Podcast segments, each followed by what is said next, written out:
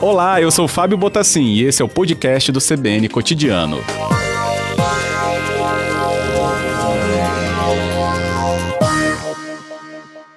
É um caso realmente de extrema violência, filhos presenciando né, um ato de violência praticado contra a própria mãe, possivelmente envolvendo o pai. É, é um, uma ocorrência que a gente viu casos muito semelhantes recentemente, até em nível nacional, né, delegado? É, exatamente, Flávio. É, bom dia, boa tarde, né, a todos que estão nos ouvindo. Uhum. É, infelizmente, é, é a cultura do machismo está né, arraigada na nossa sociedade.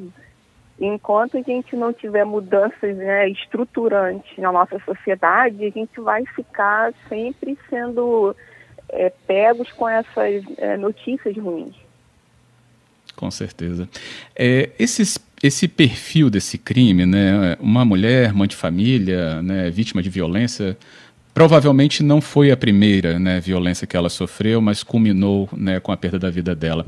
Sinais podem ser lidos de um relacionamento que já é permeado pela violência e já desperta preocupação, doutora? É, Flávio, muito importante né, essa sua pergunta, porque é, estatisticamente os nossos dados mostram que a maioria das mulheres que foram vitimadas né, ao feminicídio, elas nunca procuraram a, a delegacia para buscar uma ajuda, uma orientação, ou se buscaram, pediram medida protetiva, elas acabaram abrindo mão. E são relacionamentos que trazem realmente um histórico de, de abuso anterior. Por mais que a mulher não tenha denunciado, é, são relacionamentos né, que são permeados pelo abuso. E sim, a gente tem sinais né, que a gente pode identificar esse tipo de relacionamento. E aí eu trago você como exemplo, às vezes, o ciúme excessivo, às vezes a gente tem a, a ideia de romantizar essa questão do ciúme, e não é, é uma, é uma característica que a gente precisa muito ter atenção, o fato do homem controlar é, a roupa, o telefone, redes sociais, é, ter falta de respeito, como por exemplo xingamentos, é, na, tanto sozinho quanto na frente de terceiros. E aí a gente vê que essa violência ela vai aumentando, vai progredindo ao longo do tempo. E daí uhum. começam a vir ameaças, né, agressões. E aí são esse tipo de sinais que a mulher precisa sempre ficar atenta. Pois é, é, e aí nesse ponto, e acho que a senhora pode nos ajudar muito a trazer um caminho que numa espiral familiar é muito difícil se desvencilhar né, de, de tudo isso, né, desde o ciúme até o ponto que culmina na, na ameaça e depois uma violência maior. É, é, e o poderio econômico, né, muitas vezes exercido pelo marido dentro né, do núcleo familiar, também acaba pesando bastante. Quais caminhos essa mulher, né, vítima de uma violência ou de sequências violentas, poderia é, é, praticar para sair disso? Né? É uma conversa e deixar claro isso para o seu familiar mais próximo ou de confiança? É já acionar a polícia, confeccionar um boletim de ocorrência? O pedido da medida protetiva, ele se encaixa quando? Quais, quais são esses momentos para essa atenção dessa mulher? Então, é importante a gente é, é, deixar claro que a violência contra a mulher ela não começa apenas com uma agressão. Então, é, casos de xingamentos, ameaças, eles já são passíveis de você é, registrar o boletim de ocorrência e solicitar uma medida protetiva. É, é importante também o apoio da família, porque a gente também vê que às vezes a mulher, né, na nossa sociedade, às vezes tem isso, a mulher saiu de casa, foi morar com outra pessoa, às vezes a família não acolhe ela de volta, ela não tem uma liberdade para conversar. Então é importante que a família acolha, escute, né, essa, essa mulher, para que aí ela, a gente pode encorajar ela a, a se afastar desse agressor.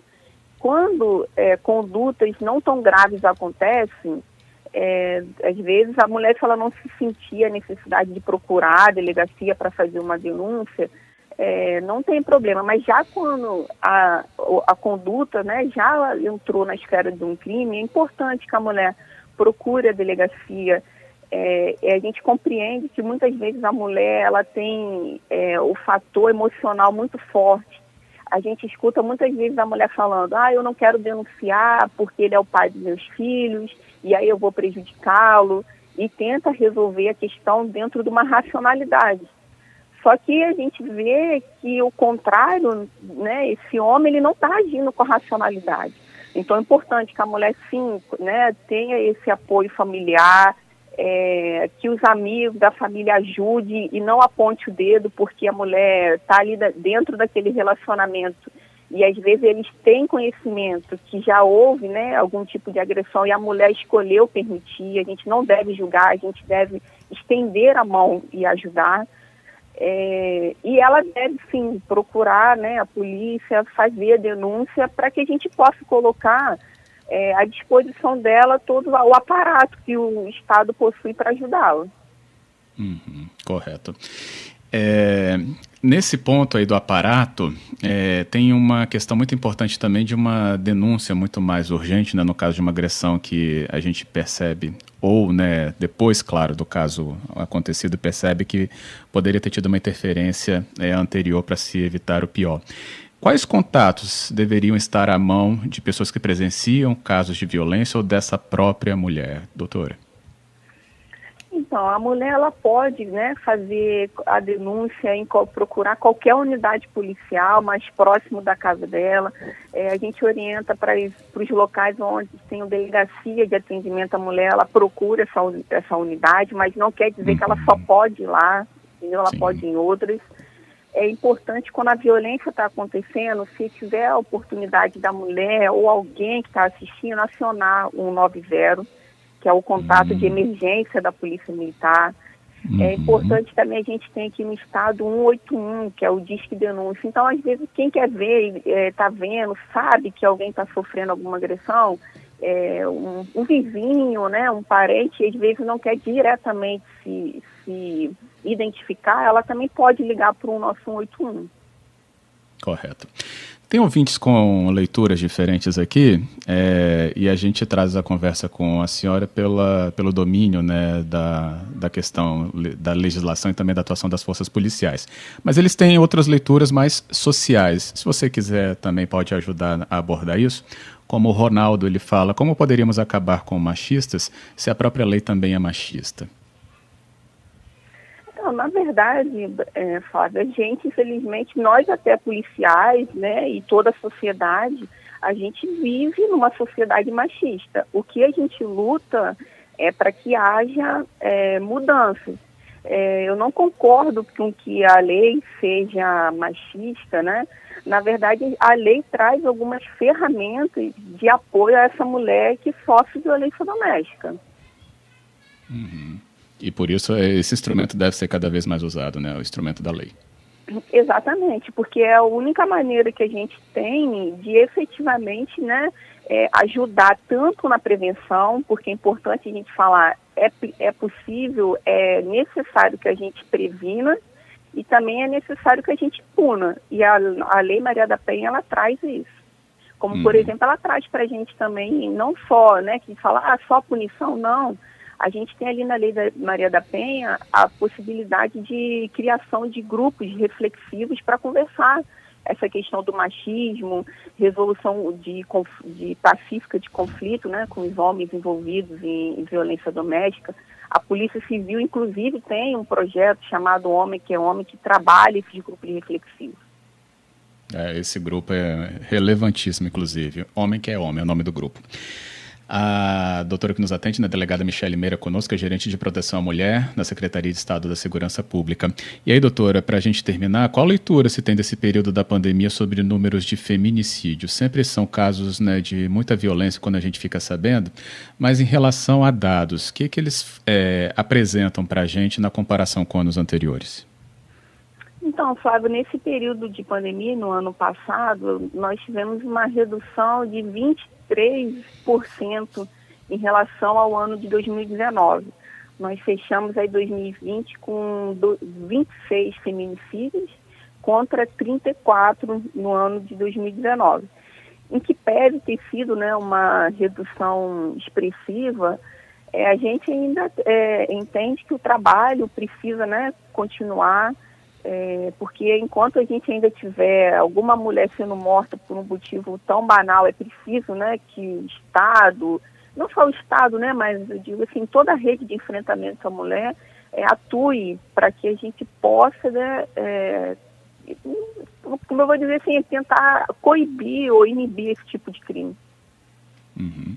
A medida protetiva, é, quem que tem que acompanhar efetivamente? O Atílio até mandou uma mensagem aqui, o outro ouvinte, falando, cansado de ver mulheres sobre medida protetiva serem assassinadas. É, qual que é esse acompanhamento né, que, por exemplo, aqui no Espírito Santo, essas medidas têm, doutora? É específico de cada unidade né, policial, no caso as delegacias, ou isso tem que, poderia também envolver outros agentes, como a gente sabe, por exemplo, que a Guarda de Vitória né, tem botão do pânico. É, quais são esses instrumentos de acompanhamento? Então, é, a medida protetiva ela é solicitada pela unidade policial, né? A mulher pode ir lá e ela solicita, ou a defensoria pública também pode solicitar. Quem defere ou não essa medida é o judiciário. Então, é, a, na, na, na questão da segurança pública, a gente tem a Polícia Militar que trabalha com o projeto da Patrulha Maria da Penha. Hum, e as sim. mulheres que desejam né, ser incluídas nesse programa, elas recebem a visita da, da Polícia Militar no local onde ela designar e para verificar se a medida protetiva não está sendo cumprida. E aí é importante que a mulher informe a Polícia Militar ali o que está acontecendo, se houve descumprimento ou não. Hum. Independente da mulher estar ou não nesse programa, principalmente as mulheres que não estão nesse programa, é importante que ela procure ou o Ministério Público, ou o Judiciário, ou a delegacia e informe que a medida não está sendo cumprida. Porque existe né, um uhum. delito de descumprimento de medida protetiva. Ótimo, ótima explicação, por isso ressaltando 190 e 181 para esse contato também acontecer. Doutor, obrigado pela conversa, viu? Agradeço e a gente vai ter sempre esse acompanhamento, conforme números também forem sendo levantados pela gerência e da proteção à mulher, a gente também está disposto a conversar. Obrigado por hoje, doutora Michele. Eu que agradeço a oportunidade, acho que o tema é muito rico, que a gente pudesse ter né, a, a, a oportunidade de estar conversando né, com a sociedade, explicando a forma como ela pode denunciar e buscar ajuda.